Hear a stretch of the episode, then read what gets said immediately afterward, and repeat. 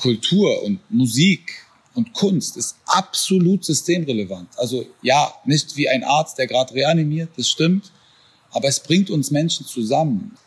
Wenn ich fern von mir bin manchmal, manchmal bin ich verloren quasi und bin fern von mir, dann ist es die Musik, die mich wieder erdet.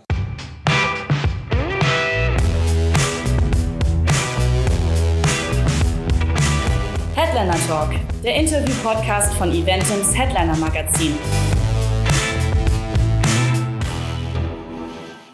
So. Ähm, generell, ähm, äh, Frage, gibt es irgendwelche, keine Ahnung, Tabuthemen? Digi, die gibt's eigentlich nicht tabu. Also da muss jetzt schon ganz ekelhaft werden. Also das habe ich, glaube ich, noch nie in meinem Leben gemacht. Viele, lass uns ganz frei reden. Wenn es irgendwas gibt, dann kann ich dir, glaube ich, so antworten, dass du es dann merkst. Dass ich dann dazu nicht mehr sagen will. Aber nee, ich bin redefreudig und gut gelaunt. Total entspannt. Ey, weißt du, was ich richtig geil finde? Ähm, was denn? Ich, ich habe ja Sing meinen Song geguckt, ne? Von der ersten bis zur letzten Folge und so. Und äh, cool. habe das voll gefeiert und dachte, Danke, dachte so, ey, Motrip, ne, was für ein geiler Typ. Und was ich so geil finde, in, in den zwei Minuten jetzt ist es schon komplett äh, bestätigt, einfach, dass du immer so ein geiler Typ bist anscheinend. Ach, Digga. Also ich bin zumindest immer ich. Wie geil das ist, ist äh, jetzt mal. Also danke. Ich lerne gerade diese all diese Komplimente einfach mal anzunehmen. Das ist äh, fällt mir schwer, aber cool. Also das ist das Schöne an dem Format, muss ich sagen, dass man da ist ja nichts geskriptet, das glaubt mir ja keiner. Ich gehe zum Sport und alle sagen, ja, ja, war super, aber sag mal, ihr musstet da weinen und da musstet ihr tanzen und ich sage nichts davon. Nichts ist geskriptet, du weißt ja vorher nicht mal, während du zusagst, mit wem du da aufeinander triffst. Also ähm, Ach, ich die Show gerade, nee, du sagst es zu und erfährst dann ein paar Wochen später, mit wer noch alles quasi zugesagt hat und wer jetzt dein Team ist. Aber dann bist du eigentlich schon, dann sitzt du schon im Boot. Wie geil es gewesen wäre, wenn das irgendwie nur Leute gewesen wären, mit denen du Beef hast oder so. Ja, so nur Rapper, die mich mal gedisst haben. Oder nur jetzt so aktuell Sänger, die irgendwie in die rechte Ecke gedrängt werden. Da gibt es so viele Fettnäpfchen momentan. Aber nee, ehrlicherweise hatte ich verdammt viel Glück mit meinem Team, finde ich. Also ich wusste schon, bevor man mir zugesagt hat, wer die anderen sein werden, Digga, du bist halt der Rapper von allen, du wirst safe am schlechtesten ähm, singen. weißt du? Und ähm, dass das am Ende doch alles irgendwie so dankend angenommen wurde. Also dafür bin ich so unendlich dankbar, Digga. Das ist keine, das war keine Sekunde gespielt. Ich war erstaunt vom ersten Abend an, dass da jemand, sage ich mal, wegen meinem Song eine Träne vergießt, dass man das so wertschätzt, dass ich Texte da umgeschrieben habe, war jetzt mal ehrlich, Digga. Ich bin Rapper, ich schreibe jeden Tag einfach nur Texte. Das ist mein täglich Brot. Und dass das da so gewertschätzt wurde. Entgegen der Erwartungen. Du weißt nicht, wie viele Menschen mir gesagt haben, Digga, du weißt doch Fernsehen und Hip-Hop das geht nicht so. Die ähm, machen da Yo-Yo und so draußen. Das war einfach gar nicht so. Das wurde alles mit ganz viel Respekt behandelt. Du hast, hast gerade gesagt, so die, diese Komplimente, du lernst die jetzt anzunehmen. Ist es irgendwie, also hast du das wirklich vorher nie so wirklich in dem Maße bekommen irgendwie und nur in deiner, ich sag mal jetzt in der Hip-Hop-Blase? Ehrlich gesagt nicht, nein. Ich habe das schon immer bekommen. Ich habe den merkwürdigen Luxus, dass ich seitdem ich auf die Bildfläche gekommen bin mit äh, der Musik, die ich mache, als, sage ich mal, besonders gut darin gelte. Das Problem ist, dass ich das selbst nie so gesehen habe und dass das nie mein Antrieb war. Also ich war nicht in der Jugend der Meinung, ich bin unfassbar krass, also muss ich raus, ich werde alles zerstören, sondern bis heute ist mein Antrieb, sage ich mal, der Zweifel daran, ob das gut genug ist, vielleicht sogar die Angst davor. So, ne? Angst kann was Gutes sein, weil Angst äh, haben wir, werden wir wahrscheinlich nie ganz ähm, loswerden. Es geht darum, wie du damit umgehst. Und ich habe da nicht den Kopf in den Sand gesteckt, ich habe daran gearbeitet. Ich habe versucht, noch besser zu sein. Ich habe Sammy Deluxe und Cool Savage gehört, dachte, wow, die rappen auf Deutsch so krass. Es ist möglich und ja, ähm, ehrlicherweise ist, kommt es daher, dass ich ähm, seit ich dann irgendwie auf die Bildfläche kam, haben Leute gesagt, boah, dieser Motrip, der ist krass, hier Newcomer des Jahres. Und dann kam mein erstes Album und es war in der Hip-Hop-Szene irgendwie gleich Album des Jahres. Und es ist nicht so, als ob ich sonst nie Komplimente bekommen habe, aber ja, es haben oft, das fing mit meinem großen Bruder an, der mir das Rappen beigebracht hat, dann war es Cool Savage, der mich entdeckt hat, es haben oft die Menschen mehr an mich geglaubt als ich selbst und ähm, nur noch einen Satz dazu, dann atme ich. Ähm, es gab eine Phase, da habe ich dann die Frage mit, Yo Mo, ähm, du hast bestimmt immer an dich geglaubt, wenn ich so an der Straße, äh, auf der Straße angesprochen wurde, einfach immer bejaht. Aber die Wahrheit ist, nein, ich habe nicht immer daran geglaubt. Ich habe sogar sehr wenig daran geglaubt und äh, brauchte oft den Glauben von Leuten, die es gut mit mir meinen. Und ähm, ja, einfach Geduld und Glück und harte Arbeit ist ein ganz großer Faktor. Und nicht nur daran glauben. Es reicht manchmal nicht an etwas zu glauben, man muss auch etwas dafür tun. Aber gut, ist vielleicht auch eine, ne, Mittel oder den Weg einfach, dass man nicht abhebt? Ja, ist auch Erziehung. Also mein Papa würde mir auch die Ohren bis zum Boden zurückziehen, wenn ich irgendwie jetzt abheben würde. Ähm, ich sage, der Spruch hat sich langsam abgenutzt, aber ich meine es so, wenn jemand irgendwie besonders gut ein Dach decken kann oder verdammt lecker kochen kann, dann finde ich nicht, was ich tue, krasser. Ähm, ich habe auch ehrlicherweise nicht besonders viel dafür getan, rappen zu können. Das wurde mir irgendwie in die Wiege gelegt. Mein Vater hat Gedichte geschrieben. Ich glaube, die Schöpfung meinte es auch ganz gut mit mir, was das angeht. Und ähm, ich fände es einfach falsch, mir was darauf einzubilden. Es sind ehrlicherweise die Blicke der Leute und wie die Menschen mit mir umgehen, die mir immer wieder vor Augen führen, okay, es scheint was sehr Besonderes für viele zu sein, was du tust. Aber keine Ahnung, ich bewundere den Mathematiker, den Koch, den Dachdecker mindestens gleichermaßen, oft sogar mehr. Und denke mir, wow, das, was die können, das ist krass. Alright, ich sag mal, nach dem fünfminütigen Warmwerden spreche ich jetzt mal die Einleitung. Ja, gern. Einen wunderschönen guten Tag, hier ist die neue Folge vom Headliner Talk. Heute haben wir endlich mal wieder einen Rapper zu Gast und dann noch den, der ganz Musikdeutschland in den letzten Wochen und Monaten ein paar magische Momente beschert hat. Das war jetzt wieder so ein Kompliment. Herzlich willkommen, Motrip. Hi, grüß dich, danke sehr. Wie geht's dir? Alles klar in deinem Garten? Ja, äh, der Garten ist klein, aber fein und uns geht es echt gut. Also der Familie und mir ähm, haben die letzten Wochen, wenn man es egoistisch betrachtet, gut getan. Die Entschleunigung, die gemeinsame Zeit. Aber klar, es, es, dauert nicht lange, bis man merkt, dass die Welt brennt und es uns nicht so gut geht. Also ich bin hin und her gerissen. Aber sag mal jetzt mal, du, du hast vor wenigen Tagen geheiratet, oder? Ja, ich sag ja, uns privat geht es wirklich gut. Den Ring, den, den ich jetzt an meinem rechten Ringfinger trage, den trage ich voller Stolz. Aber danke, guck mal, da wenn man vom Engel spricht, da kam gerade meine Frau vorbeigehuscht. Wir sind schon so lange zusammen. Es hat schon was bewirkt. Es ist auch echt noch mal was anderes, das jetzt so besiegelt zu haben. Aber für mich ist sie schon lange meine Frau. So. Sie ist ähm, wirklich der Rücken so in meinem Leben und die Basis, von der ich all das tue, was ich tue. Und auch oft der Motor und die Inspiration sogar zur Musik. Also ähm, das ist für mich jetzt nichts Neues, sage ich mal, sie an meiner Seite wertzuschätzen. So. Aber ja, es ist schön, dass es jetzt offiziell ist. Aber ich muss jetzt kein schlechtes Gewissen haben, dass äh, ich dich gerade zum Arbeiten nötige oder du eigentlich in Flitterwochen sein solltest. Nein, du rufst dir meinen Flitterwochen an, aber nein, Quatsch. Also ja, natürlich in erster Linie bedingt durch die aktuellen Situationen einfach weltweit. Äh, haben wir jetzt gedacht, jetzt Strand mit Mundschutz muss jetzt nicht sein. Lass uns warten, ähm, lass uns gucken, wie die Situation sich entwickelt. Wir haben natürlich den Wunsch, eine gemeinsame Reise zu machen. Ich sagte ehrlich, am Tag nach der Hochzeit, als ich hier stand und meine Spülmaschine eingeräumt habe, da dachte ich mir schon, okay, der Alltag ist ziemlich schnell zurückgekommen. Und es war so schön gestern. Also das Ding ist, für mich war wirklich heiraten lang oder oft in meinem Leben gab es Phasen, da habe ich gedacht, heiraten, das ist dieses Papier unterschreiben, dieses Edelmetall trägst du dann am Ring, äh, am Finger, entschuldige. Das war so was, ja, mechanisches irgendwie, was kaltes. Es war so, so, so schön. Ich kann es gar nicht fassen. Ich muss jedem Mann da draußen, ich habe auch ganz viele davon in meinem direkten Umfeld, die sagen, ja, heiraten, Bruder, ich weiß nicht. Es hat viel mit mir gemacht. Es ist super schön. Wenn ich jetzt mein Kind irgendwie auf dem Arm habe oder Gestern waren wir das erste Mal gemeinsam essen außer Haus äh, seit der Hochzeit. Und wenn ich dann so im Augenwinkel diesen Ring sehe, das, das strahlt schon was aus. Da fühle ich eine andere Verantwortung irgendwie. Wenn jetzt einer fragt, wer ist denn hier der Papa, dann bin das ganz offiziell jetzt ich von dieser Familie. Das ist schon irgendwie krass so. Aber ähm, ja, Filterwochen und alles, was dazugehört, müssen wir leider nachholen. Naja, aufgeschoben ist ja nicht aufgehoben. So sieht's aus, Digga. Ähm, aber sag mal, wie hast du die vergangenen Monate erlebt? Ich meine, du bist ja dann quasi direkt aus dem Sing meinen Song Paradies im Corona-Lockdown gestrandet sozusagen. Das muss ja schon mhm. ein krasser äh, Stimmungswandel gewesen sein. Ja, es war tatsächlich ein krasser Kontrast. Wir kamen mit ganz viel Energie und Liebe. Wir haben ganz viel dieses unfassbar schöne Licht da unten aufgesaugt und waren bereit, das jetzt hier nach Deutschland mitzubringen und äh, sind so übertrieben ausgedrückt mit dem letzten normalen Flieger noch zurückgekommen. Ähm, ich glaube, es ging wirklich nur noch wenige Tage, danach war alles dicht und es war kurz nach meinem Geburtstag, das weiß ich noch. Wir haben noch in Südafrika meinen Geburtstag quasi gefeiert und kamen zurück und die Welt war eine andere.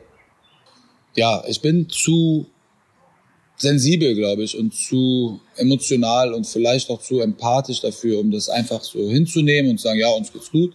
Aber ehrlicherweise, uns persönlich ging es dann erstmal gut. Wir haben auch vielleicht den Ernst der Lage nicht direkt begriffen. Wir haben hier einfach uns eine schöne Zeit zu Hause gemacht. Ich habe meine Kinder ständig um mich herum gehabt. Also es war sehr positiv. Mit den Wochen, ich glaube, das kennen wir alle, so äh, wurde es dann einfach immer, ja, monotoner und man hat immer mehr gemerkt, wow, das ist halt was Langfristiges zu werden. Damit kamen ein bisschen die Zukunftsängste mit, was ist mit unseren Auftritten, was ist mit den ganzen Teams dahinter, was ist mit allen anderen Branchen. Meine Frau kommt zum Beispiel aus einer vollkommen anderen Branche, macht Süßwaren, aber in einer Zeit, wo es keinen Zirkus, keinen Jahrmarkt, kein gar nichts gibt, ist auch die Nachfrage nach Süßwaren irgendwie eingebrochen. Also alle hat es auf einmal betroffen, es wurde für alle ernst und ja, da musst du das Beste aus der Situation machen. Wir zum Beispiel haben gemerkt, okay, die Kita ist mehr als nur ein äh, Dach mit ein paar Erziehern, da passiert was. Wir hatten auf einmal hier noch mehr das Gefühl, wir müssen unser Kind fördern und fordern und das, das, das hat ganz viel mit sich gebracht. Und es war nicht immer leicht, aber es war auch nicht immer schlecht, ehrlicherweise. Es hatte auch echt seine schönen Seiten. Ja, es ist wahrscheinlich eine Kunst, irgendwie aus allem dann irgendwie noch das, das Beste mitzunehmen, ne? so irgendwie. Mm, ja, eine Einstellungssache, glaube ich. Und ehrlicherweise auch ein Luxus, den wir uns rausnehmen können. Ne? Wir sind hier meiner Meinung, in meinen Augen im sichersten und irgendwie stärksten Land, was man sich vorstellen kann, was wahrscheinlich mit dieser Krise umgegangen ist. Ähm, so viele Vorwürfe wir gerne all den Politikern machen, ähm, ich glaube, viel besser hättest du es erstmal nicht handeln können hier. Oder beziehungsweise es gibt echt Beispiele weltweit, wie es schlechter laufen kann. Und deswegen ist es natürlich auch ein bisschen, äh, ja, fast schon herablassend zu sagen, ja, für uns war das nicht so schlimm. Wir sind hier in einer krassen Luxussituation. Aber ja, darauf basierend konnten wir es ganz gut gestalten. Gleichzeitig denken wir, also meine Frau und ich, das gestaltet oft unsere Abende, in letzter Zeit vor allem, viel über die politischen Missstände, ob das ähm, ja die Krankheit an sich ist, die unterwegs ist, oder ob das äh, Rassismus ist oder auch wie wir unsere ähm, unseren Planeten behandeln. Das sind schon Themen, die mich wirklich bewegen, beschäftigen und meine Neugier ist unstillbar. Ich beschäftige mich mit ganz vielen Themen, aber ja, wie ich eben schon kurz meinte, momentan äh, egal in welche Richtung du schaust, du siehst, es brennt und äh, dann, dann ist es echt merkwürdig, wenn man es da schafft, die Augen zu verschließen und die Tür abzuschließen und einfach zu Hause Friede, Freude, Eierkuchen. So war das nicht. Aber ich fand das wirklich, also ich finde, man merkt, wie, wie dich das beschäftigt, denn ähm, der neue Song Out of Touch mit Michael Patrick Kelly, da ist mhm. das ja auch alles drin. Ja. Irgendwie, und, und du hast fast aus jedem Song, den du in, in Südafrika ähm, umgeschrieben hast, so war da irgendwie so ein, dann ging es auf einmal um die, äh, um den Planeten oder um äh, ganz am Anfang mit 80 Millionen äh, die mhm. Flucht und so. Mhm. Ja, richtig. Das ist schon immer dein Anspruch vermutlich dann, wenn du dir sowas nimmst und oder oder einen neuen Song machst, dass du irgendwas sagen willst, auch einfach. Das ist dankenswerterweise kein ähm, ja, Anspruch, den ich mir setze. Das ist kein Ziel, was ich mir morgens setze. Heute schreibst du einen Song, der die Welt bewegt, sondern oft denke ich mir sogar, hm, das sind eigentlich naive Gedanken. Das ist uns doch allen bewusst. Aber es ist uns A, nicht allen bewusst und äh, B, fällt es auch nicht jedem so leicht, das irgendwie in Reimform auf Papier zu bringen. Und deswegen, ja, ich bin froh, dass ich da einfach mein Ding durchziehen kann. Es gibt viele Menschen, die sich mit wichtigen Themen beschäftigen, aber nicht alle werden gehört. Und ich bin jetzt, sage ich mal, grob gesagt in der Entertainment-Industrie und da trotzdem mit echten Worten gehört zu werden, das ist schon was sehr Besonderes. Und ich halte dieses äh, Glück wirklich irgendwie fest in beiden Händen und behandle das so aufrichtig, wie ich kann. Und da sehe ich schon irgendwie meine Verantwortung auch. Nicht nur zu feiern, nicht nur zu sagen, ich bin die Eins, ich bitte dich in Grund und Boden, sondern ab und zu auch mal das zu nennen, was mich wirklich bewegt. Und das sind diese Themen. Out of Touch 2020 ist ähm, unmittelbar mitten im Lockdown entstanden. Das hört man dem Song wahrscheinlich auch an. Also da geht es explizit darum. Die, die Songs davor, 80 Millionen und ähm, auch zum Beispiel Miracle oder ähm, einer, der mir da besonders auch sehr am Herzen liegt, ist Little Giants, der Song, den ich aus Michael, Michael Patrick Kellys Little Giants gemacht habe. Das sind Themen, die sind, äh, das sind Songs, die sind vor dem Lockdown entstanden, weil das sind Themen, die uns auch nicht erst seit dem Lockdown begleiten. Die sind sogar fast eher durch den Lockdown in den Hintergrund geraten. Es hat keiner mehr gefragt, wie es den Geflüchteten geht. Es hat auch kaum mehr einer gefragt, wie wir eigentlich mit unserem Planeten weiterhin ähm, ja, umgehen wollen. Und umso wichtiger finde ich, ist es, seine Stimme dafür zu nutzen. Ja, stimmt. Über Fridays for Future war er dann auch irgendwie erstmal. Ja, weg. ich erinnere mich, kurz vor Südafrika konnte ich hier einmal nicht ausparken, weil einfach so viele Menschen auf der Straße waren und es war wahrscheinlich das erste Mal in meinem Leben, dass ich stolz war, nicht ausparken zu können und habe das mir einfach bewundernd angeschaut. Und danach gab es dieses Thema nicht mehr. Du wurdest fast schon belächelt, weil du dich mit etwas beschäftigt hast. Guck mal, es ist so, es betrifft uns halt nicht direkt der, also Covid-19, wenn es uns krank macht, sind wir direkt selbst krank, direkt selbst betroffen und davor haben wir Angst. Vielen Menschen, und wahrscheinlich zähle ich mich damit zu, ne? ich bin auf keinen Fall irgendwie ein Prophet oder irgendwie ein Engel und ich bin jetzt perfekt.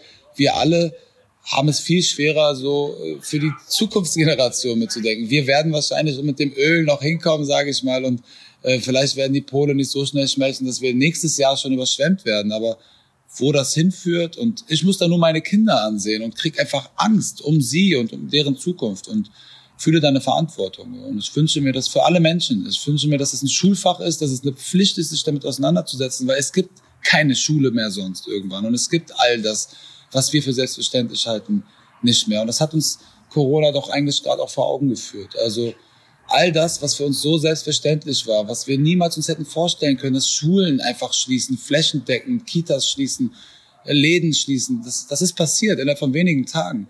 Ähm, jemand Schlaues hat vor kurzem zu mir gesagt, wir sind drei Mahlzeiten von Anarchie entfernt, weil wenn dann ein Supermarkt dann doch nicht mehr beliefert wird und du merkst, oh Gott, das ist alles so ein sensibles Gleichgewicht, dann, dann wird eigentlich die Tragweite von all dem uns erst klar. Und wir wissen das aber eigentlich alles. Wir müssen das nur in unser Handeln mit drüber nehmen, weißt du? Und wir machen es uns sehr bequem, wir chillen bequem auf der Couch, der Besitz kommt von Sitzen und wir stehen nicht mehr auf. Das habe ich äh, bei Little Giants gerappt und das ist leider wahr. Ja, ich meine, das ist tatsächlich tragisch, ne? dass, dass man das alles weiß, aber irgendwie sich nicht äh, berufen fühlt, irgendwas dann zu ändern. Ja, das ist, das ist krank. Und da nehme ich mich auch nicht mit, da nehme ich mich nicht aus der Rechnung. Also ich sitze auch dann am Ende in einem Auto und fahre unnötigerweise zum Einkaufen. Ich könnte auch fünf Minuten laufen, dann bin ich zu Fuß da. Also, aber darum geht's auch nicht. Wir sind irgendwie, also doch, darum geht's schon auch. Aber wir sind auch in einer Gesellschaft irgendwie jetzt angekommen, die so krass verurteilt. So, wir warten eigentlich nur darauf, dass Greta Thunberg sich aus Versehen auf ein Moped setzt und sagen wir, das ist aber auch ein Verbrennungsmotor.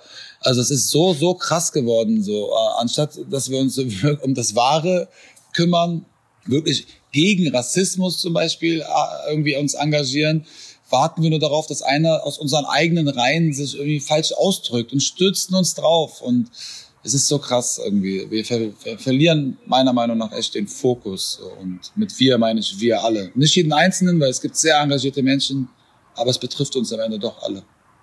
Vielleicht nochmal zurück zu Sing mein Song. Wie, wie bewertest du die Zeit da rückblickend? So mit etwas Abstand hat dich das ähm, Zusammensein mit anderen Musikern, hat dich das künstlerisch und menschlich weitergebracht? Ich würde einfach mal sagen, ja. Mhm, ja, würde ich bestätigen, tatsächlich.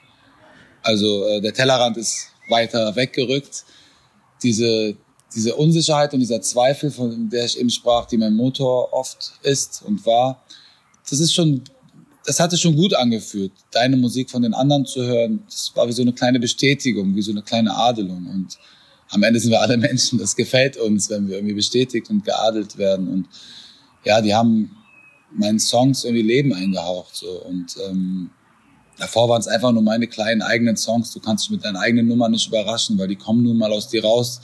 Wenn sie auf den Markt kommen, sind sie mittlerweile schon für dich selbst alt. Hm. Und ähm, ja, wenn du das dann hörst, was so ein, irgendwie so ein Weltstar, eine alte Rocklegende oder ein Pop-Monster wie Nico Santos irgendwie aus deinen Nummern machen, das äh, fühlt sich gut an. Das pass da passiert was mit einem. Ich hatte echt eine tolle Truppe um mich. Ähm, und du hast ja auch schon gesagt, dass du im Vorfeld irgendwie schon so deine Bedenken hattest, so dass du da vielleicht nicht so ganz mithalten kannst oder irgendwie, keine Ahnung. Das, das ja, doch, ja. Dass man dich nicht ernst nimmt, so ist was das irgendwie, weil du halt aus, aus dem Rap kommst?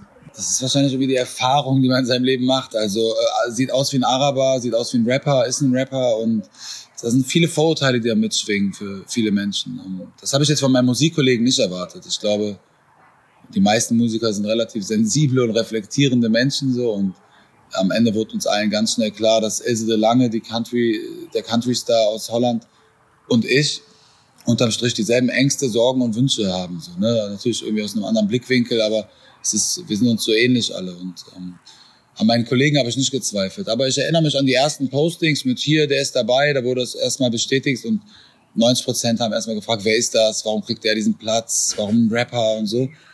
Und ja, eine Kritik reißt mich jetzt nicht zu Boden und auch all das Lob lässt mich jetzt wirklich nicht abheben. Aber gut fühlt sich das natürlich nicht an, wenn man merkt, okay, die erhalten schon mal gar nichts von dir, die erwarten auch gar nichts. Gleichzeitig ist das echt ein Vorteil, weil da musst du nur was Vernünftiges abliefern und schon erleuchtest du. Und ja, das ist uns allen gut gelungen. Also vor allem auch Ilse, kaum einer in Deutschland kannte sie. Wir kannten alle irgendwie nur ihren größten Hit, also mich eingeschlossen. Und wow, sie hat uns alle umgehauen. Und auch das Feedback, was ich auf meine Sachen bekommen habe, ist absoluter Wahnsinn.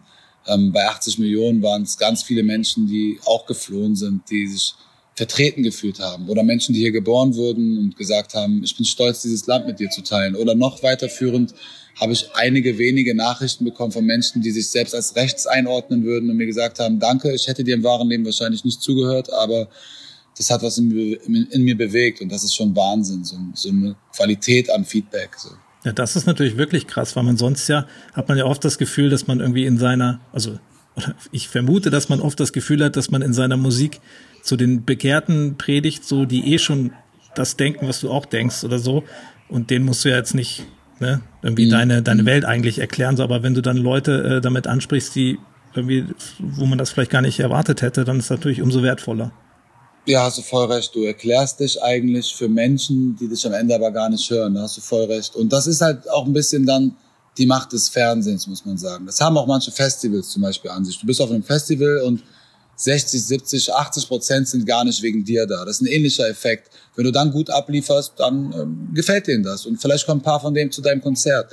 Und im Fernsehen ist es ähnlich. Das ist nicht wie beim, äh, beim Googlen oder im Internet halt. Du musst äh, explizit davon wissen und danach suchen, sondern es wird dir einfach ungefragt nach Hause auf die Couch serviert. So. Und wenn es dann auch noch gefällt, dann äh, kannst du ganz viele Menschen erreichen. Und ich bin mir sicher, dass viele Menschen und auch ich bin nicht frei von Vorurteilen. Mir einfach sonst nicht zugehört hätten, so wie ich aussehe und bei der Musik, die ich mache. Und das Krasse ist, das meiste Feedback, was ich bekomme, das hat sich natürlich krass geändert. Ne? Es erkennen einen so viel mehr Menschen auf der Straße und auch das Alter hat sich ein bisschen verschoben. Also die, die Mütter erklären momentan auch ihren Kindern oft, mit wem sie da jetzt ein Foto machen. Und dann höre ich ganz oft, Mo, unabhängig davon, dass ich irgendwie deine Person da zu schätzen gelernt habe, ich mochte gar keinen Rap vorher und du hast das geändert. Und das ist natürlich schön. Weil ich bin egoistischerweise natürlich für mich und meine Musik dahin geflogen. Aber für mein Genre da so viel machen zu können, das, das, das ist ganz schön, ehrlich gesagt. Ganz viele Menschen haben Hip-Hop in einem anderen Licht gesehen und das ist krass. Du hast mich ja vorhin gefragt, ähm, so wie du meine meine unterschiedlichen Bilder zu deuten hast, ob ich jetzt der Typ, der sich aus äh, bin, der dich aus den Staaten ausweist oder Ey, das musst du erklären. Du hast hier halt auf dem äh, Bild hier bei Skype, ah, siehst du aus wie so jemand aus Texas, der mal nur Vorurteile walten lässt. Das war ich sofort der mich nicht der mich nicht gerne im Land hätte. Und wir, und, wir, und wir haben uns ja gerade im Video gesehen und da siehst du aus wie derjenige, der gleich mit mir auf die Bühne geht und eine Hip-Hop-Show macht. Und ich habe nur gefragt, wer von beiden bist du? mal so, mal so. Und ich bin definitiv äh, nicht der, der mit dir auf die Bühne geht und eine Hip-Hop-Show macht. Aber du bist definitiv auch nicht der Texas-Man, der mich des Landes verweist. Definitiv also. gar nicht. Das geht sogar so weit, dass ich dieses Bild jetzt austauschen werde. Das kann ich so nicht stehen lassen. Sorry. Nee, aber tatsächlich, ich komme äh, wirklich vom Rock und Metal. Mhm. Ah, krass. Und ja, hier und da mal so ein bisschen Hip-Hop reingehört und so, aber äh, und ich war vielleicht dann auch einer, der gesagt hat, also Motrip, kenn ich nicht. Mhm. Auch das wird doch nicht so, also weißt du, dieses, dass mhm. man denkt so, mhm. äh, nee, so, das habe ich natürlich auch nicht gedacht. Aber ich war jetzt nicht irgendwie, ich bin jetzt nicht im Karree gesprungen und äh, ja. dachte, ey, geil. Aber ich find's geil und das fand ich schon vorher geil, als Sammy auch mal da war. Ähm, zum Beispiel, ähm, wenn da mal wirklich sich ein Hip-Hopper auch traut, da einfach hinzugehen. Weil A, bist du dann eben, du bist dann der, der, der Outsider, gut, vielleicht gefällt dir das ja auch so ein bisschen. Ich meine, ist man so im, im Hip-Hop, ist man da irgendwie so auch gerne einfach so der, der Außenseiter? Gerne vielleicht nicht, aber man ist es gewohnt. Man kennt die Underdog-Rolle. Ich kenne es in der Gesellschaft so. Dann kommen die Jugendlichen, also früher war das so, kommen alle Fotos machen, egal wo ich auftauche. Und die Erwachsenen, sage ich mal, fragen sich, wer ist denn das? So, und diese Blicke und irgendwie zu wissen, dass man eigentlich ganz viele Menschen erreicht und bewegt und gleichzeitig viele das irgendwie anekelt. Die sehen mich nur an. Ich komme in den Zug rein, da kommt die Hälfte, macht ein Foto und die andere Hälfte fragt sich, wer zur Hölle soll das bitte sein? Und die Blicke so. Also man kennt es, aber nee, ist jetzt nichts, was ich mir wünsche, ehrlich gesagt. Das wäre jetzt, ist nicht so, als ob ich sage, cool, ich bin jetzt der Underdog und jetzt rasiere ich alle von unten weg. Nee. Ich finde es schön, dass ich damit aufräumen konnte, aber es hat sich jetzt auch nicht angefühlt wie eine Bürde. Es hat sich eher angefreut, äh, angefühlt wie eine Chance, wirklich. Ich bin wirklich Fan der Sendung schon vorher gewesen. Du hast gerade schon erwähnt, Sammy, Moses, ey, Nena hat da gerappt. Das war so geil. Also, weißt du, und die hat da krass gut gerappt. So. Also ich mochte die Show so. Und ähm, jetzt Teil davon zu sein. Jetzt ist sie sogar schon abgedreht, jetzt wurde sie schon ausgestrahlt. Das ist so verrückt. Also ich habe mir so lange gewünscht, da mal mitzumachen und jetzt habe ich das schon hinter mir und habe das sogar echt ganz gut hinbekommen. So, das ist halt echt krass. So, ne? Aber eine Underdog-Rolle gerne, das, das würde ich so nicht sagen. Aber, aber du hast schon recht, du bist irgendwie der Außenseiter, weil du nicht der Sänger bist. Alle singen, alle haben schöne Stimmen und gut, ich habe am Ende auch gesungen, aber uns ist allen klar, dass ich nicht wie Michael Patrick Kelly singe und es ist aber auch gleichzeitig schön, dass es darum nicht ging. Noch ich nicht. trotzdem berührt. Ja, noch nicht. Nee, aber viele haben mir geschrieben, Mo, ja, du, du, du singst nicht wie Ilse, aber du berührst uns verdammt nochmal. Das kommt an und das ist schön. Hast du durch deine eigene Geschichte, so mit der, mit der Flucht in deiner frühen Kindheit, dass du auch ähm, quasi früh dich mit neuen Sachen arrangieren musstest, hast du dann, hat dich das dann geprägt, dass du vielleicht auch weniger Furcht vor so neuen Situationen hast und so unbekannten Situationen wie jetzt in Südafrika? Oh, schön, schön gefragt, ehrlich gesagt, weil wahrscheinlich ja, aber ähm, das hat schon fast psychologische Züge gerade, weil das ist mir selber zumindest so in dem Zusammenhang noch gar nicht ähm, so klar. Also man muss erstmal ganz klar sagen, die Flucht selbst habe ich nicht miterlebt. Ich war anderthalb. Ich wurde getragen über die Grenze auf dem Arm. Ich habe keine Ahnung. Aber aufgewachsen hier mit dem Wissen, ich sehe irgendwie anders aus als ähm, mein Freund Philipp und als mein Freund Pascal, das war schnell klar. Aber ähm, ehrlicherweise war das einfach die Situation. Also selbst damit konnte ich gut umgehen, weil ey, für mich, ich bin hier erwacht geistig und ich war einfach hier. Ich habe mir nie gedacht, oh, du bist eigentlich anders. Ich wurde irgendwie in den Augen der anderen daran leider erinnert manchmal, dass ich scheinbar anders aussehe. Und ähm, aber das kann gut sein, du hast schon recht. Also A, mit Südafrika, ich habe mich sehr, sehr gut drauf eingelassen. Ich bin aber ehrlicherweise auch ein offenherziger Typ, würde ich mal sagen, also ein aufgeschlossener. Aber ähm, auch mit, mit der Corona-Situation, das stimmt. Wir haben uns relativ ähm, schnell damit zu Hause hier arrangiert. So, ich weiß, es ist anderen auch gelungen, aber ich weiß auch von Menschen, die sich nach wie vor sehr schwer tun und vor allem in der Höchstphase des Lockdowns sehr schwer damit getan haben. Und ähm, kann sein, dass mir das innewohnt aus diesem Grund. Schön analysiert. Also da hast du gerade mir was, äh, einen Denkanstoß äh, ausgelöst. Alles klar, wenn ich das dann demnächst mal irgendwann höre. ja, da weißt du, du hast das, du hast das äh, herausgefunden. Inception gesetzt. Yes, yes. Okay, auf der, also man, auf der einen Seite muss man ja Sorge haben, okay, was die anderen alle sagen, so die mit Rap nichts äh, zu tun haben, so okay, da ist jetzt ein Rapper bei Sing meinen Song, aber auf der anderen Seite mhm. hattest du irgendwie auch Sorge, dass, dass du irgendwie bei deiner eigenen Fanbase so ein bisschen was zerstörst oder so die Credibility verlierst, was auch immer das sein soll? Ja, ein bisschen. Also auch wenn ich das unterschreibe, dein, was auch immer das sein soll, trotzdem kann man sich nicht frei davon machen. Und es wäre jetzt einfach nur gelogen zu sagen, nee, war mir egal. Also mit dem letzten Album, was ich rausgehauen habe, das war ein Collabo-Album mit Ali As, da war die Kritik eh schon sehr groß. Wir fanden das Album super, sonst hätten wir es nicht rausgehauen, aber nur wenige tausend Menschen in Deutschland fanden das auch super. Viele hunderttausend Menschen haben es kritisiert. Und ja, ehrlicherweise stärkt sowas nicht unbedingt das Selbstbewusstsein. Und dann zu wissen, okay, und jetzt gehst du da irgendwie nach Südafrika und lebst all deine Facetten aus. Singst, bist traurig, bist stark, bist schwach, bist glücklich, bist laut, bist leise. Ja, lässt man sich das. Ne? Nicht kauft man dir das ab. Ich weiß ganz genau, dass wenn man einfach tut, was man liebt, dass die Leute einem das auch abnehmen, weil das einfach, die Menschen da draußen sind nicht blöd. Die haben einen krassen Sensor dafür, wann die was Echtes sehen und wann nicht. Und klar, wir haben auch Angst bei Horrorfilmen, uns ist bewusst, das ist nicht echt, aber ich meine es ernst. Die Leute merken schnell, ob du denen was vormachst. Und davor hatte ich keine Angst. Aber dass dann die Hip-Hop-Szene irgendwie sagt, was macht der denn jetzt wieder doch? Das war in meinem Kopf ein Thema. Und ich bin sehr dankbar dafür, dass es nicht so kam. Eigentlich fast im Gegenteil. Ich habe von sehr, sehr, sehr vielen Kollegen, ähm, also entweder private Nachrichten bekommen, wie krass sie es finden, oder sogar öffentlich. Also als Kusa war spätestens ein, zwei von den Sing My Song Videos kommentiert hat mit Dope, war für mich so auf, ey, danke, das hat mir so viel bedeutet. So. Und ich sage ja auch ehrlich, ich habe es nicht für Hip-Hop, diese Mission bin ich nicht für Hip-Hop angetreten, aber am Ende habe ich schon irgendwie für Rap und Hip-Hop dort auch was getan. Und ich glaube echt einen ganz guten Job so. Viele Menschen haben gesagt, okay, es sind nicht alle Rapper so. Ein paar der Vorurteile konnte ich abbauen. Und das finde ich gut. Und da bin ich auch meinen Kollegen und der Szene irgendwie auch dankbar, dass sie mir das gegönnt haben. Ähm, wie gesagt, ich bin ja im, im, im äh, Hip-Hop und im Deutschrap nicht so wirklich zu Hause. Ich kenne es aber vom Metal sehr gut. Wenn da mal eine Band irgendwie was musikalisch was Neues wagt oder mit, mit Künstlern aus anderen Genres irgendwie zusammenarbeitet, dann kommt oft die Genrepolizei und alle kotzen sich mhm, aus. Verbannung und ja doch. Das gibt's bei uns schon auch. So ist es nicht. Das gibt's bei uns auch. Das ist aber, man will ja als Künstler nicht zum Stillstand verdammt sein eigentlich, ne?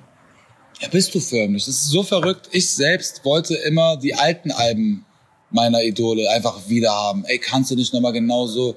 Und dann machst du selbst dein zweites Album merkst, okay, krass, es hat sich schon verändert. So, also es ist nicht mal so, als ob du morgens aufstehst und sagst, ich möchte Veränderung. Digga, du veränderst dich halt einfach. Du wirst erwachsener, du wirst älter, du hast neue Interessen.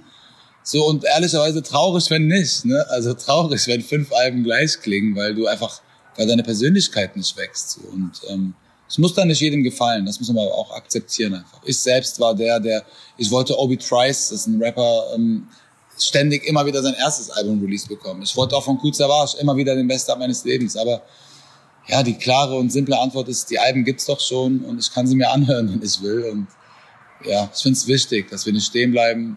Klar, uns selbst treu bleiben, ja, aber nicht stehen bleiben. Du hast eben schon gesagt, irgendwie, dass du da äh, viele Gefühle gezeigt hast bei Sing Mein Song, auch so emotionale Reaktionen wie zum Beispiel Tränen. Ja, ist, mhm. äh, wie, wie ist das in der Rap-Szene? Muss man da nicht traditionell den harten Mann markieren oder hat sich das gewandelt?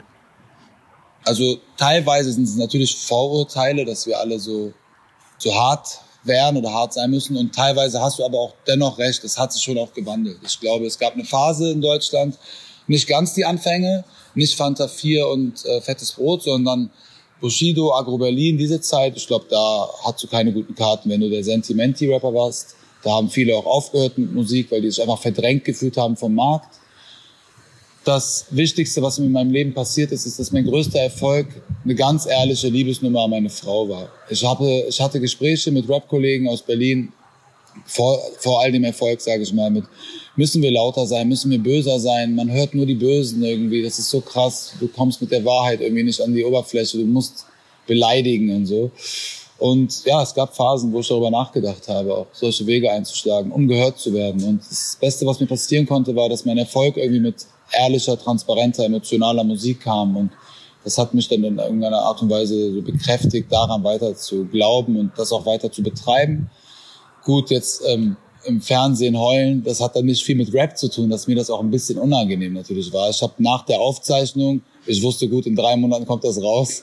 Es ging kein Tag, an dem ich nicht kurz darüber nachgedacht habe, okay, das kommt bald raus.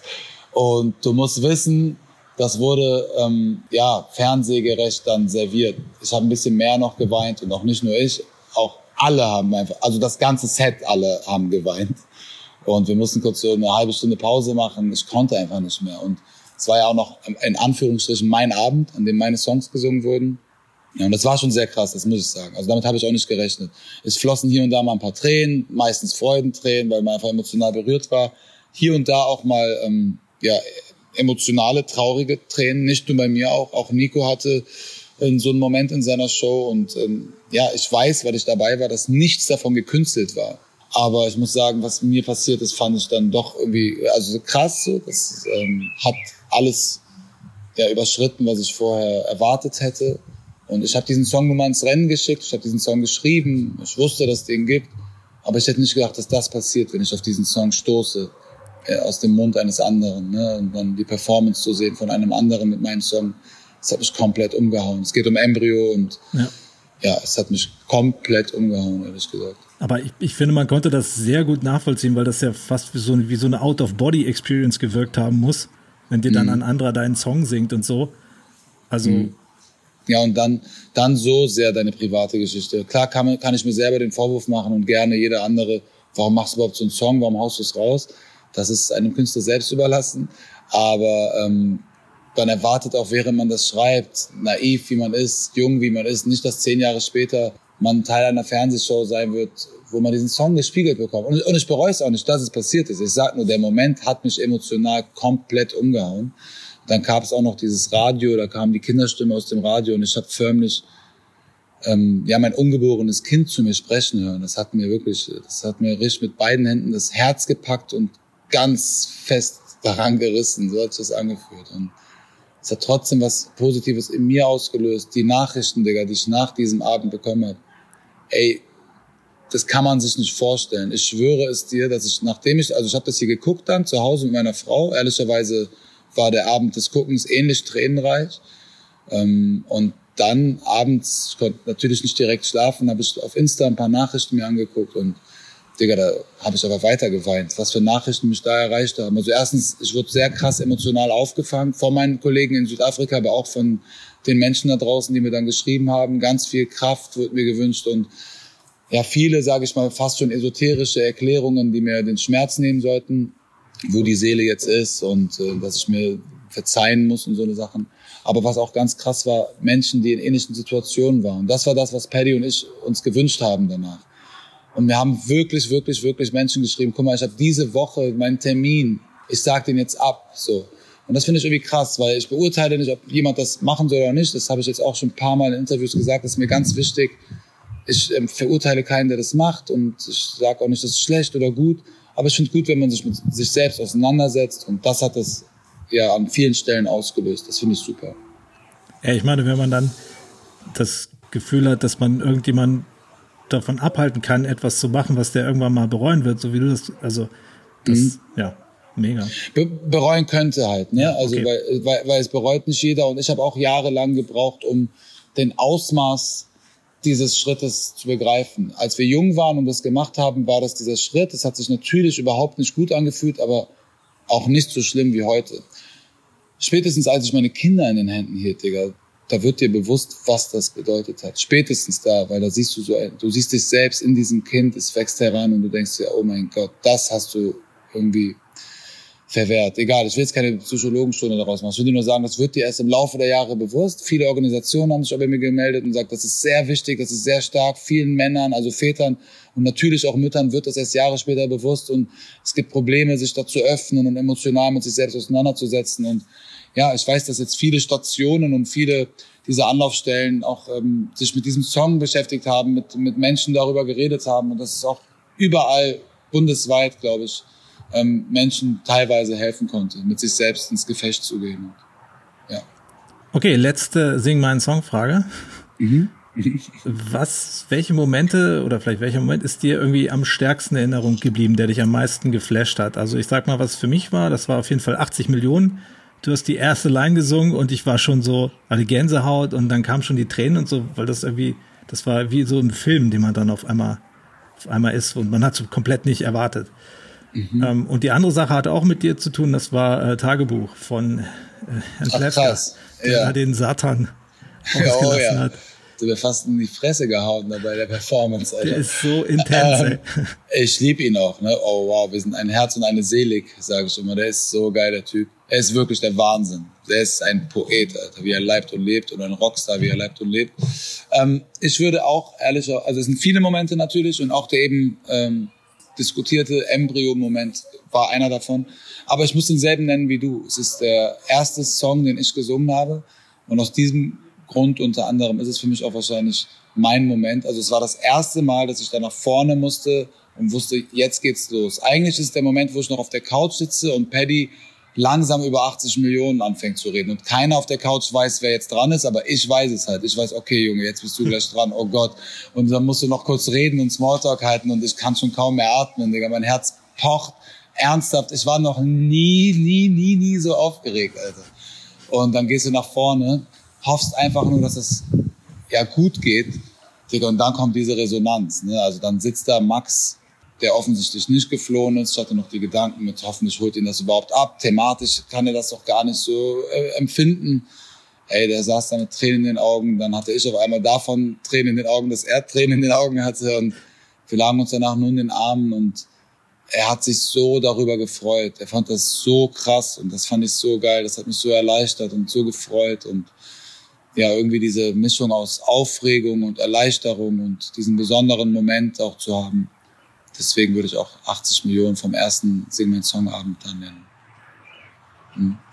Ich frage eigentlich immer jeden Künstler äh, im Podcast, äh, ob er oder sie glaubt, so man könne mit Musik etwas in der Welt bewegen. So, das ist im Prinzip ist das so ein bisschen so, was wir vorhin hatten, so etwas wissen und etwas verändern wollen, ist ja mhm. noch was anderes. Ne? Aber mhm das ist, ist ja auch so ein bisschen so ein, so ein Hippie-Mythos irgendwie, dass man mit Musik etwas äh, verändern kann. So meine Gegenfrage ist dann immer so, wenn alle ja sagen, ja, was genau, ne? Also, mhm. weil im Zweifelsfall predigt Alles. Alles, okay. Das alles, ist doch schon mal ein Ansatz. Erzähl. Ja. Ich wurde immer gebremst davon zu wissen, dass es Menschen da draußen gibt, die das belächeln, die das naiv finden. Und es war mir teilweise unangenehm, weil ich mir dachte, ich will nicht von all den Menschen als blöd dargestellt werden, weil ich zu weltverbessernden Songs schreibe. Und gleichzeitig weiß ich, dass ich, also vor allem jetzt zum Beispiel ich, ich bin nur in der Bundesrepublik, dann auch noch nur im Rap. Also ich bin jetzt nicht irgendwie Michael Jackson, dass ich Einfluss auf die ganze Welt haben könnte. Aber das musst du auch nicht. Und darin liegt definitiv das Geheimnis. Musik kann hunderttausendprozentig was bewegen. Ich habe es schon sehr oft in meinem Leben erlebt. Also erstens all das, was wir bisher besprochen haben, mit den Rechten, die mir geschrieben haben, hör mal, ich hätte dir vielleicht im wahren Leben nie, nie zugehört. Menschen, die, wie gesagt, ihren äh, Schwangerschaftsabbruchtermin, das, das, das sind echte Sachen, die da passieren. Und das sind vielleicht erstmal kleine Sachen, aber ich sag so gern und es ist so wahr, ich kann nicht acht Milliarden Schritte gehen, aber acht Milliarden Menschen können einen Schritt gehen. Es reicht, wenn wir alle ein bisschen was tun. Dann ist schon verdammt viel getan. Und Musik kann dafür sorgen, dass du in deinem Radius, in dem du gehört wirst, ein paar Menschen dazu bewegst, etwas zu tun. Und ob das jetzt gut ist, sei auch mal dahingestellt. Aus deiner Branche, also bei aller Liebe, bei allem Respekt gegenüber Rock, da gibt's doch so auch so ich sag mal, dunkle Sparten mit dunkler Energie und Ritualen und so. Da weiß ich nicht mal, ob ich mir wünsche, dass das Menschen inspiriert. Aber es inspiriert Menschen. Musik kann dich bewegen in jede Richtung und ähm, hat auf jeden Fall eine Macht, trifft sofort ins Herz und ey, Kultur und Musik und Kunst ist absolut systemrelevant. Also ja, nicht wie ein Arzt, der gerade reanimiert, das stimmt, aber es bringt uns Menschen zusammen. Wenn ich fern von mir bin manchmal, manchmal bin ich verloren quasi und bin fern von mir, dann ist es die Musik. Wirklich, für mich ist es so. Ich mache zwar Musik, das ist vielleicht was anderes als nur zu konsumieren, aber die mich wieder erdet. So. Und ähm, dann schreibe ich meine, so naiv sie sind, Gedanken auf, die Welt brennt, Lichterloh, was können wir dagegen tun? Oder ähm, so viele Menschen verlieren ihre Heimat. Wie können wir mit diesen Situationen umgehen? Das sind Sachen, die mich wirklich beschäftigen. Ich schreibe sie auf. Und ich habe natürlich nicht den Masterplan für die Welt, aber es regt an, einer anderen, an einem anderen Ende der Box, da wo die Musik dann rauskommt, regt es jemand zum Nachdenken an. Vielleicht hat der eine Idee, vielleicht gründet er eine Initiative, vielleicht tritt er einem Verein bei und es passiert was. Und jeder, der sagt, dass Musik nichts auslösen kann, hat wahrscheinlich einfach nur noch nicht die richtigen Songs gehört. Die Frage war auch ein bisschen polemisch, aber. Ich gut. weiß, ich weiß. Ich hatte nicht das Gefühl, dass du das anders siehst, aber es ist mir ein Anliegen, weil das, was zu Beginn dieser langen Antwort meinte, ich weiß auch, dass es Menschen und sogar Musiker gibt, das sind dann oft die äh, selbsternannten Intellektuellen, die in meinen Augen oft auch Pseudo-Intellektuellen, weil äh, die haben halt das Gefühl, sie haben die faktischen, äh, das faktische Wissen und alle anderen sind naiv und haben nicht genug Bücher gelesen oder die falschen ich habe mich davon emanzipieren müssen. Ich habe mich irgendwann davon befreit, diesen Menschen zu gefallen. Ich habe einfach gemerkt, gut, ich verbreite einfach mit vollem Selbstbewusstsein meine Meinung und meine Message und ich habe ganz oft in meinem Leben jetzt schon erfahren, dass es Menschen bewegt und ich wurde auch selbst schon ganz oft von Musik bewegt. Ich wurde von Kutzer Warsch, der beste Tag meines Lebens, mehr als aufgefangen in meiner wilden Chaosjugend und das hat auch mit mir was gemacht. Also ich weiß es aus eigener Erfahrung, ich weiß es vom Musik schaffen, was Menschen mir dann berichten und es ist einfach wahr. Es wird nicht die ganze Welt auf einen Schlag retten, aber es kann einen gehörigen Bestandteil ja, liefern und ein Bestandteil davon sein. Wenn man da jetzt nochmal den Bogen weiterspinnt, ähm, Musik im Live-Kontext ist ja irgendwie nochmal so ein bisschen emotional potenziert habe ich immer das Gefühl, ne, dass man mhm. da mit anderen Leuten steht und das Gleiche erlebt und aus gleichen Gründen feiert. Ja, voll. Also für mich ist das immer so ein unbeschreibliches Gefühl, so dass ich auch immer versuche, so ein bisschen so zu ergründen. Das ist so eine Form von Magie einfach. Mhm. Hast du das auch gemacht, diese Erfahrung, oder dass das äh, so schwer ist zu beschreiben? Ja, ich war natürlich, äh, bevor ich Musik gemacht habe, schon Konzertgast und habe mir Konzerte angeguckt. Du siehst einerseits deinen Künstler da auf der Bühne leidenschaftlich. Du siehst all die Menschen um dich herum, die das ähnlich sehen scheinbar, die das auch lieben.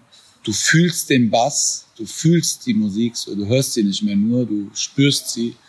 Das macht definitiv was. Das, das hat ganz viele magische Momente. Und ich vermisse das krass aktuell. Ich vermisse das verdammt krass. Ich glaube, alle, alle Musiker vermissen das krass. Und ja, auch aus diesem Grund sage ich, Musik ist systemrelevant. Natürlich respektiere ich voll und ganz, dass wir das momentan nicht machen können. Ich würde nicht jetzt diese magischen Momente über die Gesundheit der Menschen stellen und sagen, lass uns trotzdem jetzt alle in eine Halle stellen. Aber ich vermisse es krass. Ich wünsche mir, ähm, also ich wünsche, dass es allen Menschen wieder, dass es alle Menschen wieder aus der Krise schaffen. Aber ich wünsche es unserer Branche auch, ja, sehr. Also es hängt mir geht's ja echt noch gut. Ich sitze hier in meinem Garten, ich habe gut reden. All die Techniker, ähm, die Lichtmänner, die Security-Männer, die Busfahrer, die Toilettenfrauen, einfach jeder. Die Menschen, die auf dem Parkplatz stehen und Tickets abreißen. Es sind so viele Arbeitsplätze, es ist so viel, was da dran hängt. Und unabhängig von diesen messbaren Zahlen, es bringt Menschen zusammen. Du gehst vom Konzert weg, in der Regel mit einem verdammt guten Gefühl, glücklich und hast was im besten Fall dazugelernt, vielleicht Menschen kennengelernt.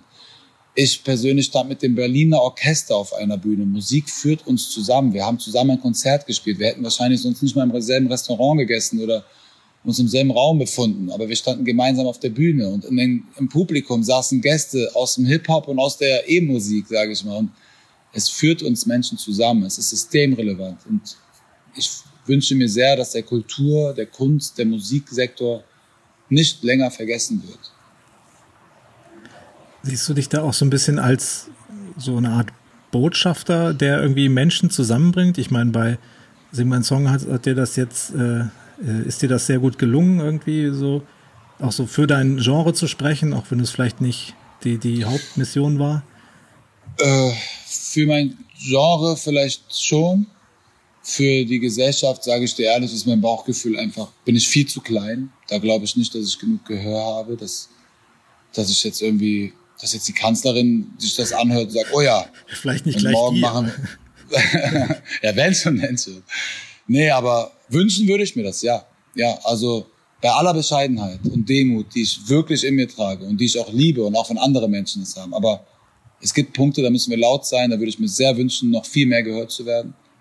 Und das ist ja einfach auch die Wahrheit. Nicht nur für mich. Es hängen so viele Menschen dran. Ich habe jetzt bald wieder so ein, oder was heißt wieder, ehrlich gesagt, ehrlich gesagt, der erste, den ich mache, so ein Autokino-Konzert, wo ich jetzt einfach versuche, also viele wie möglich vom Team mitzunehmen, einfach so. Ne? Und das haben viele meiner Kollegen in letzter Zeit so gehandhabt, dass sie diese Dinger mitnehmen, um das irgendwie am Laufen zu halten, weil es so viele Menschen gibt, die da von Konzert zu Konzert leben. Es ist so wichtig für viele. Und ja, da wäre ich gerne noch viel mehr gehörter Botschaft dafür.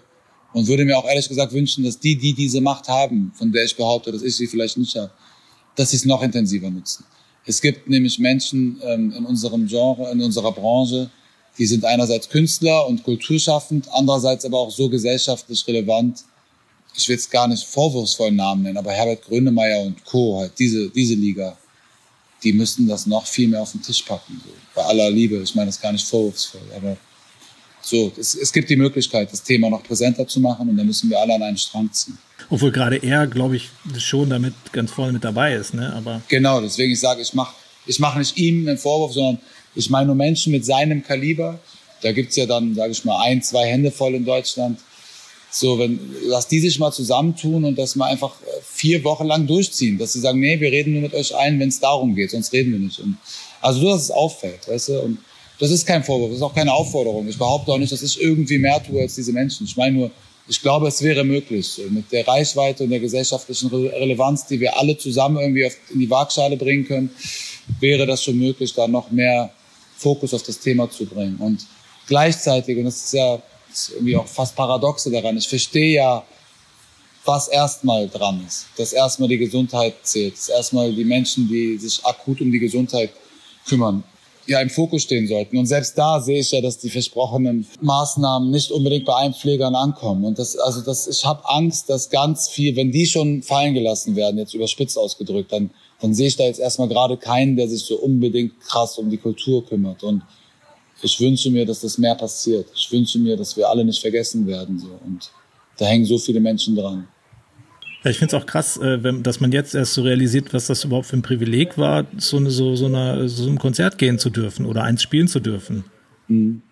Ja, auch als Gast einfach hinzugehen, das stimmt. Also ein Spiel zu dürfen, hat sich schon immer besonders angefühlt. Das sage ich, das ist jetzt nicht so, ja, ja, ich mache das, aber ja, man ist einfach mal auf ein Konzert gegangen oder man hat ein Ticket und ist nicht hingegangen oder so. Und ähm, ja, oder man hatte selbst als Künstler mal auch keinen Bock. So, oh fuck, nachher musst du spielen. Digga, was würden wir jetzt dafür tun, um das erleben zu dürfen? Du hast recht. Manchmal muss es erst weg sein. Ne? Wir haben, glaube ich, nur noch fünf, ne? Minuten? Ja. Digga, fühl dich frei. Was sagt die Uhr? Ach so, ja, ey, fühl dich frei. Also wenn es acht werden, habe ich auch kein Problem mit. 20 wäre jetzt ein bisschen ärgerlich, weil meine, also ohne Ausreden zu suchen. Meine Kids sind hinter mir, die können es kaum erwarten, dass ich endlich komme. Ähm, wir wollen noch ein bisschen was äh, privat unternehmen gleich. Aber alles gut. Ich bin da und ich unterhalte mich echt gerne mit dir. Es macht Spaß. Nicht immer so geschmeidig. Oh, das freut mich. Das ist ehrlich. Das freut mich wirklich. Ja, ist cool. Weil ich das auch schon hatte, dass du irgendwie so ein äh, irgendeinen Künstler hattest, also Musiker und äh, den ich dann auch noch quasi schon seit meiner Jugend äh, gefühlt gefeiert habe. Dann hast du den irgendwann im Interview gesprochen. Oh, ja, kenne ich. Hörst du die Musik dann noch? Wie, wie handhabst du das? Kannst du danach noch die Musik hören? Oder? Ey, ist echt, ist echt schwierig, ne? Also manchmal ist so ein bisschen, ey, das killt so ein bisschen was. Ja, ja, manchmal ist es besser, seine Helden nicht kennenzulernen, ja, ne? weil du merkst, dass es gar keine Helden sind. Ja. Aber hey, also ähm, man muss auch, darf dann vielleicht nicht vergessen, auch wir, klar, sind auch Menschen. Ja, ich habe auch mal einen schlechten Tag. Also das Gespräch hätte vielleicht auch, wenn man mit zwei falschen Sätzen angefangen hätte, in eine vollkommen andere Richtung gehen können. Also das gibt's halt. Ne? Wir sind alle Menschen, wir sind alle in einer besonderen Situation gerade. Aber ich finde es ganz angenehm, wirklich. Cool, weil ich so, es hätte theoretisch auch sein können, so weißt du, weil ich jetzt, ich habe immer Sing meinen Song geguckt und wenn du das jedes Mal zuguckst, äh, da jedes Mal zuguckst, dann denkst, äh, dann hat man schon fast so das Gefühl, hey, das sind so deine Buddies, die da sitzen, mhm. so, ne? Mhm. Und es kann man natürlich kennt sein, sich dann so. Ja. wenn man mit so einer Einstellung reingeht, ey, Mo, alte Keule, so, und du so, ey, was ist das für ein Trottel? Nee, aber es gibt beides. Also ich habe ja natürlich jetzt in der Corona-Zeit ganz viele äh, Gespräche in dieser Art geführt, also am Telefon hier aus diesem Garten heraus. Und da gibt's beides. Da gibt es tatsächlich die, die denken, jetzt man ist auf einmal beste Freunde, weil die sehen sich ja jede Woche im Fernsehen, man kennt sich ja. Aber das finde ich eher süß, das finde ich gar nicht schlimm. Und andererseits gibt's auch ähm, ja die nach wie vor sehr kritischen ja, und wie würdest du das handhaben, wenn Xavier noch da sitzen würde? Das hätte ich diese Aussagen getätigt. Oder, keine Ahnung, wie ist das aber, Hip-Hop ist ja eigentlich, und weißt du, das ist so, keine Ahnung. Ich kann mit all dem umgehen, so. Ich, ähm, ich kann das ganz gut einordnen. Und dafür, wie gesagt, das habe ich ja immer gesagt, bin ich dann gerne ein Botschafter, um mit diesen Vorurteilen aufzuräumen, teilweise und so. Das, das passt schon.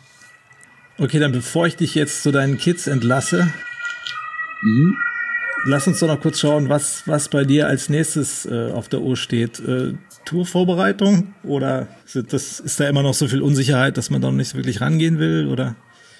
Du, die Unsicherheit ist da, aber es wird vorbereitet. Ich mache auch gerade ein Album. Ah. Also grad, ja, also habe Elemente draußen. Elemente ist eigentlich zum größten Teil entstanden, weil Corona. Weil ich wollte mein Album machen und dann wurden wir ein bisschen gebremst, Videos und Studiotermine. Alle waren auf, ja, lass uns momentan besser nicht treffen. Und dann hat mein Label reagiert, meinte, guck mal, man könnte auch sowas machen, ein paar exklusive Songs, ein paar deiner größten Nummern. Für all die, die dich jetzt kennenlernen, hast du dann irgendwie was Schönes. Und das ist ein kleiner Appetizer auf das Album, an dem ich jetzt momentan wieder akribisch arbeite. Ich freue mich sehr auf die Tour und während ich das ausspreche, habe ich Angst, dass ich diese Aussage noch bereuen werde, weil klar, es steht immer noch nicht ganz fest, in welchem Rahmen wir das machen dürfen. Wir würden Mitte November anfangen bis Mitte Dezember und ähm, ja, es läuft auch ganz cool. Ich möchte unbedingt auch diese Menschen, die sich bisher ein Ticket geholt haben, auch irgendwie ja mit einer Show irgendwie dafür belohnen für dieses Vertrauen, dass sie so ein halbes Jahr vorher sich ein Ticket kaufen. Und für mich wäre es tatsächlich das Traurigste, was passieren kann. So, aber es ist leider momentan nicht ausgeschlossen, dass man es verschieben muss, weil keiner weiß, wie es gehandhabt wird. Jedes Bundesland handhabt es anders.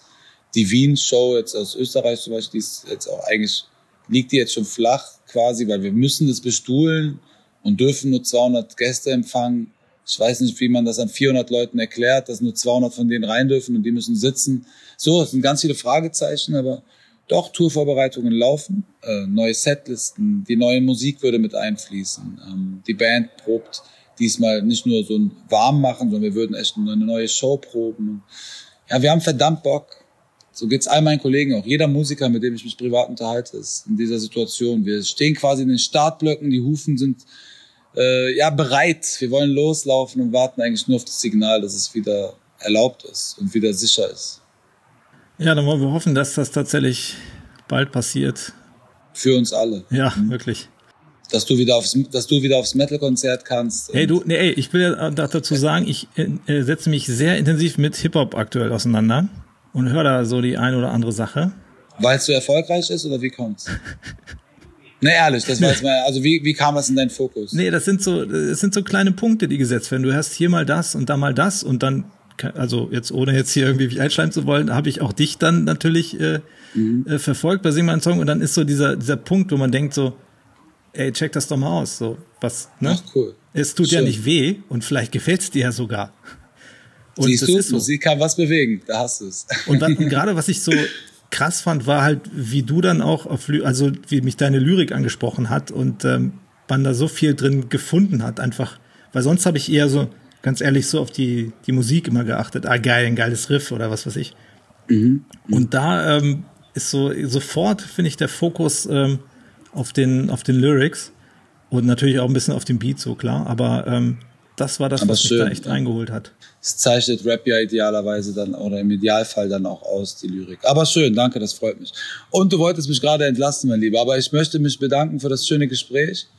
Ähm, ja, hoffe, dass wir uns dann vielleicht Ende des Jahres auf einem Konzert wiedersehen. Ja, geil. Ich werde es auf jeden Fall mal wagen, wenn es hier in Hamburg ist. Das wünsche ich uns. Oh, du bist auch noch in Hamburg, in der schönsten Stadt Was, des Landes. Ah, oh danke. ja. Oh ja, definitiv. Und die Konzerte sind noch geil, im Übel und Gefährlich und so. Oder in der großen Freiheit. Da freue ich mich auf jeden Fall immer drauf. Alles klar, vielen Dank. Motrip hat Spaß gemacht. Ich habe zu danken. Danke, mein Lieber. War super.